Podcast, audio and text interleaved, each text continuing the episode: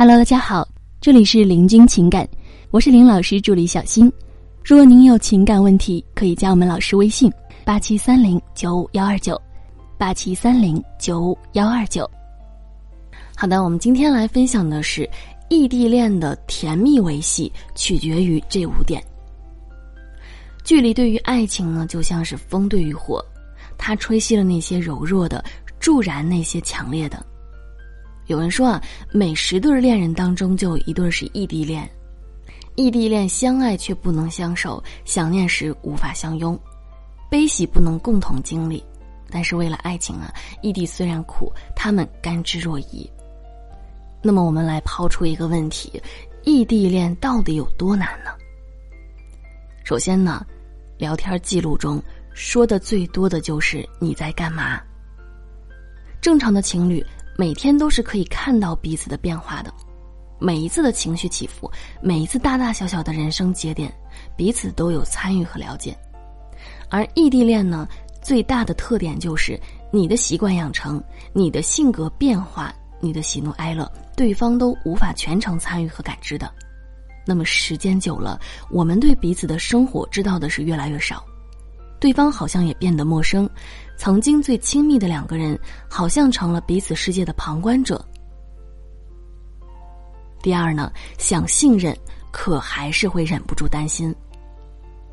其实异地恋当中啊，距离或许是情侣之间最大的问题了，而由距离产生的猜忌，才是打败异地恋的元凶。我也想百分之百相信啊。也想百分百信任啊，但是由于距离产生的猜忌，实在是让我崩溃了。第三呢，就是比起吵架，我更害怕争吵后的冷战。异地恋的吵架，你看不到对方的表情，听不清对方的语气，那么在情绪宣泄当中呢，误会就会开始加深。吵架之后习惯冷战，更会对感情产生巨大的伤害。第四。未来看不到头，现在看不到你。当你生病无法下床的时候，一句甜言蜜语都抵不上到你的床跟前儿给你做一顿热饭。当我脆弱无助的时候，恰好就是最需要你的时候，可是啊，你都不在，我们还能好好走下去吗？会不会就这样分手了呢？那么，到底该如何谈好一段不分手的异地恋？我们说，核心就是识字自觉：分享、信任、吵架、参与、期限。第一，分享甜蜜的相互暴露。有人说呢，大多数的异地恋分手是因为低估了时间和距离，高估了自我和情感。而完整的爱是需要共同经历彼此喜怒哀乐的生活的。所以呀，想让一段异地恋能够。走得长久，就需要彼此共同经历喜怒哀乐的点点滴滴。那么，最好的方式就是进行自我暴露和相互分享。什么是自我暴露呢？根据社会渗透理论，自我暴露是关系发展的核心，是自我暴露的程度越高，那么关系间的亲密水平就越高。当你进行自我暴露的时候，你的另一半会对你有更多的了解。那么你们的亲密关系也就会更加的紧密。异地恋中的自我暴露呢，要注意两个点：第一，双方性；第二，渐进性。首先啊，一定要是双方的，不能是只有一方在倾诉和分享。如果是这样，反而啊会对你的关系造成了伤害。其次呢，你的自我暴露一定是循序渐进的，而不是一股脑的全部暴露无遗。那么该怎么做呢？两种方式，根据你们的时间安排可以任选一个。第一，每天抽出一到两个小时，向对方分享自己发生的事情以及内心情绪的变化，并且一定是要两个人去相互去讲。第二，养成随时分享的习惯，比方说拍下美食、风景，遇到那些有趣儿的小事儿，转发给他有意思段子等等。随时的分享可以在一定程度上增加彼此的安全感。这些对于刚刚开始异地恋的人来说不算难，但是啊，随着时间越长，就会变成一件需要坚持的事情。好，那么来说第二点，信任，信任打开你的个人边界。之前呢，我们有讲过边界的重要性，不管是在人际关系还是恋爱关系当中，建立个人的边界，这都是非常重要的。你的边界感模糊，那么你就很有可能会成为一个被侵犯、被操控的那一方。但是啊，放到异地恋当中就就有点不一样了，因为在异地恋的情况下，不管是谁要侵犯谁，谁要支配谁，其实都是一件很困难的事儿。与此同时呢，对于异地恋，更困难的是信任的建立，而信任呢是一段亲密关系的基础。所以，跟一般的情侣相比，异地恋的情侣呢，要把自己的个人边界打得更开。要让对方充分融入到你的生活当中，这样才可以建立起信任。应该怎么做呢？尽可能不要保留太多的个人空间和隐私，把属于自己的大部分东西都向对方开放。比方说，微信、微博的密码呀，彼此公开。这样的行为呢，看起来是放弃了自己的隐私，但是在异地恋中却是最好的建立信任的方法。那隐私是什么？隐私呢，它是两个住在一起的情侣才需要保留的，因为他们彼此总是可以看到对方、了解对方，所以呢，需要给空间有所保留。这个保留的空间就是隐私。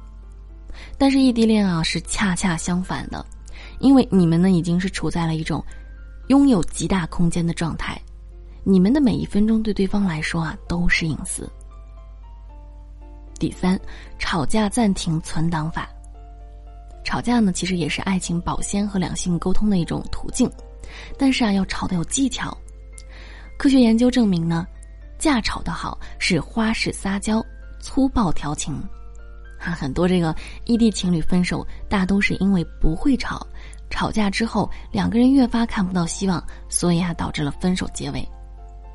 而有些吵架是可以增进情侣之间的感情的，但是异地恋中的大部分吵架。其实都是在消耗彼此的情感。那么最常见的就是情绪型的吵架，他们会因为很小的事情不带很强的目的性，主要是双方情绪的宣泄，就是本来是一件很小的事儿，但是由于两个人没有控制好情绪，进而话赶话的争吵不断的发酵，那么就导致了情绪失控。在这样的争吵当中，百分之九十是情绪，百分之十才是问题。两个人呢都是因为情绪而吵架，这也是很多的情侣吵架的一个原因。当双方都带着情绪争吵的时候，那么就会出现情绪堆积的问题，最终导致两个人情绪失控，不欢而散。所以，在面对情绪性吵架时，你要永远记得：首先，你们是因为情绪而吵架的，而不是因为什么大的原则性问题；其次，吵架的时候。不要抱着分手的心态去吵，而是我只是暂时的很讨厌你，拉黑也只是想等心情好了再放出来。那么这里再分享一个关于解决异地恋吵架的小绝招，就是暂停存档、闲时读档法。那么大家应该都看过《爱情公寓》对吧？有一集讲的是关谷和悠悠之间呢有一个约定，吵架如果没有结果，可以把这段吵架延迟。等两个人情绪都好的时候再去解决，那么也就是暂停存档、闲时读档法，完美的解决了他们两个吵架的问题。当你们见面就有空的时候，再把这个事情拿出来独挡，这样呢就能够避免因为吵架而让情感浓度下降的问题了。那第四呢？参与建立互助模式。异地恋最难熬的一点是什么？是你需要他的时候，他都不在，所以呢，我们就要建立一种互助模式，用切实的温暖参与到对方的生活当中。第一，日常小需求进行线上互助，比方说在网上下单买了一些东西，生病了，你可以在网上下单买点感冒药；对方想吃水果，同样可以下单送到家里等等。那再比如呢，学会制造一些小惊喜。爱情需要保鲜，异地恋更加需要。你可以看一看他的购物车当中有什么，挑一样他最近最想要的给他惊喜，也可以定期挑选一些实用并且贴心的小礼物来温暖他的心。那比方说他经常用眼，你可以给他买一个蒸汽眼罩啊，对吧？他工作原因经常坐很久，你可以给他买一些缓解这个颈椎疲劳的小东西。日常为爱人做一件事情，对你们的感情浓度提升绝对是有效的，也可以让你们的异地恋得到一定程度上的缓解。总之呢，一些日常琐碎的小需求、小惊喜是可以通过线上来完成的。那么第二呢，就是定期的见面，进行集中互助。分隔两地的情侣啊，各自都有着无法排遣的孤独感，还有随着时间的推移，情侣之间可以谈论的话题也是变得越来越少。往往一次见面就可以解决的事情，或者解决的问题，却因为距离发酵了矛盾。所以呢，最好的是两个人彼此约定，规定一个见面的时间。比方说一周见面一次，或者半个月见面一次，最少也要一个月见面一次。当你们见面的时候，就集中的去做一些对方需要你做的事情，以及你一直心心念念想做的事儿。因为除了线上的帮助之外，有很多需求啊是要在现实中去完成的。可是平时你们又不在对方身边，所以呢，在见面的时候，我们就可以集中来把它办好。好，我们来说第五个期限，给异地恋定一个期限。很多异地恋啊，就是死在了没有盼头。异地恋呢是一个过程，最终的结果是你们能够在一起。就像去跑步，无论是两百米或者二十公里也好，你总要定一个终点的，对吧？没有终点呢，要跑到多远才能停下呢？而异地恋啊，本身就是地狱级难度的恋爱。